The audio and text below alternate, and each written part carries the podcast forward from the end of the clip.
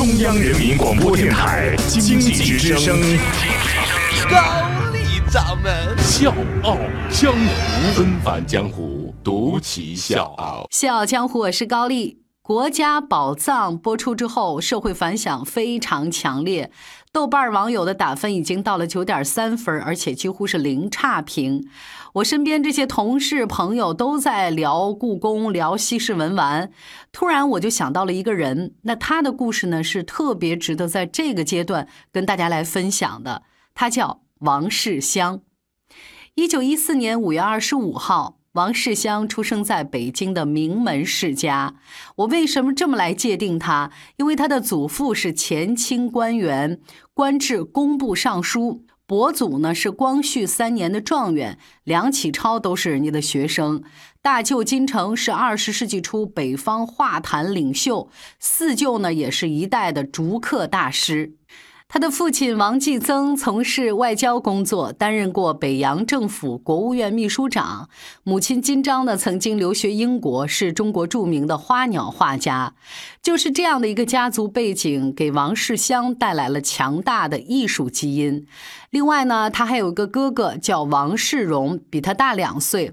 从小呢，家里面就为兄弟俩聘请了私塾的老师，教授他们经史和诗词，也给他们打下了良好的国学基础。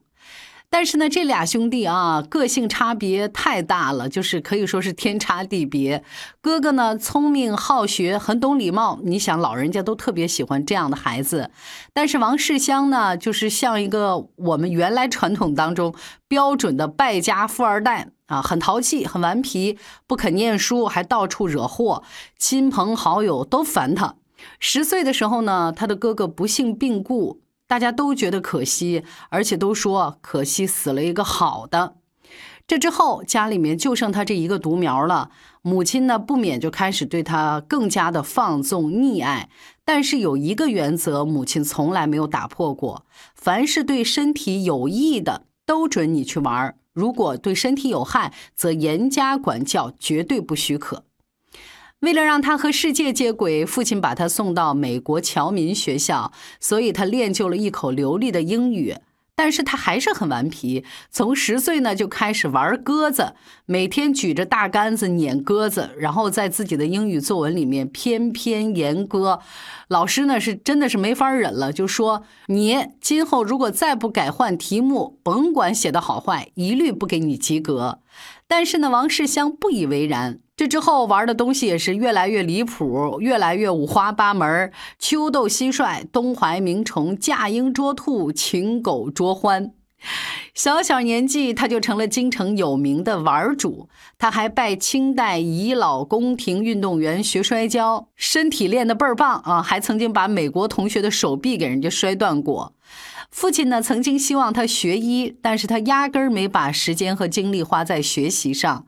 医学预科念了两年，各门功课都不及格。本来呢，应该是三年之后进协和医院的，结果被刷下来了，成了全校有名的差生。后来呢，他又转到国文系，幸好呢，小时候打下良好的国文基础，他才轻松胜任，能够继续留校。少年时期的王世襄身体好，精力足，不务正业，甚至是玩物丧志。后来呢，考到了燕京大学研究院学习中国古代绘画。但是呢，他依然是那副老的做派，就是在一群长袍的师生当中冒出一个手拿鹰的主啊！即便是放到现在，我觉得也够惊世骇俗的。一九三九年，最疼爱王世襄的母亲去世了。这个给了他极大的震撼，也是到这个时候，他才突然醒悟：玩了这么多年，我实在不该再愧对父母了。这个公子哥开始了人生的第一次转变，认认真真的坐在书桌前发奋读书了。他写的毕业论文题目是《中国画论研究》，这个论文里面不免有纪念母亲的意思。最终呢，他也成功的获得了硕士学位。毕业之后，北京已经沦陷。爱国的王世襄不愿意在沦陷区工作，因为他觉得一不小心岂不是自己就成汉奸了。这个时候呢，父亲让他离开北京南下谋生，他辗转到了重庆，后来到中研院所在地，在这个地方他遇到了一个人，就是这个人改变了王世襄的人生轨迹。我是吴伯凡，邀请你在微信公众号搜索“经济之声笑傲江湖”，记得点赞哦。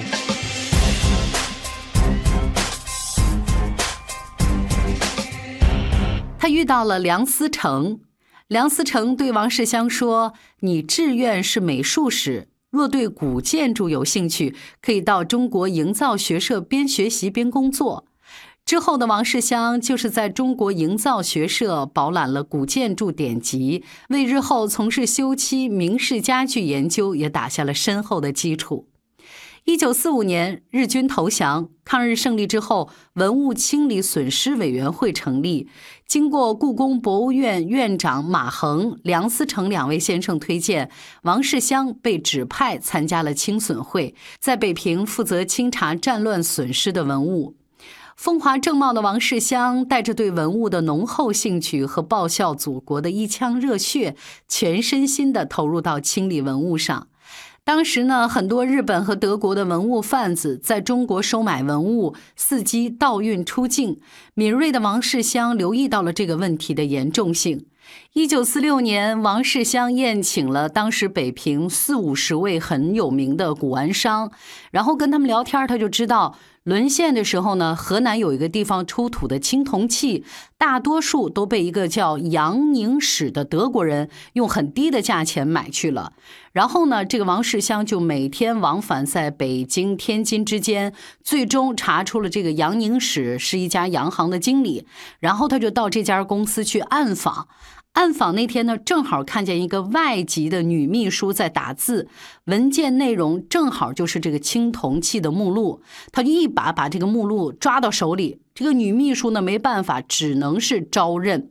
这之后，他立刻就找到了宋子文，详陈原委，最终呢，没收杨宁使的青铜器有两百四十件，其中包括好几件价值连城的青铜器。这之后，他没日没夜的为追回文物奔波忙碌，代表国家追还抗战时期被劫夺的文物。短短一年的时间，追回文物达到两千多件，其中宋代马和之的赤壁赋图卷，这些都是国之珍宝。而更为艰难的是在日本的追索之路。当时的文物清损会虽然是政府成立的，但是当专家组要去日本追讨文物的时候，国民政府呢是穷的连一个子儿都不肯出。很多去追讨的人在日本遭遇不顺之后呢，追讨文物的重担就落在了王世襄的身上。抗日期间，曾经有一批善本书运去香港，这批书呢后来全部被劫往日本。其中呢，宋刊本的《武臣著文选》《后汉书》《礼记》，还有明写本《永乐大典》，都是国宝级的书籍。这批善本事关中华文脉。中国著名学者郑振铎曾经说过这样的话：如果这些书落在日本人的手里，那中国人如果想研究中国自己的文化，岂不是要跑到日本去留学吗？从一九四五年的九月到一九四六年的十月，短短一年的时间里，王世襄为了国家追回了数以万计的珍贵文物。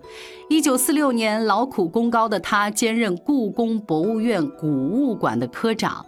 这之后，受故宫委派，他去了美国、加拿大考察博物馆。这个期间呢，他又记录下了很多重要的流失海外的中国文物。可是谁也没想到，这之后他迎来的是命运的巨大考验。小江火是高丽王世襄的故事，明天继续。请再翻慢一点，那么厚一本时间。我想每手牵手在故事里做一个伴，像是人般孤彻夜。长谈。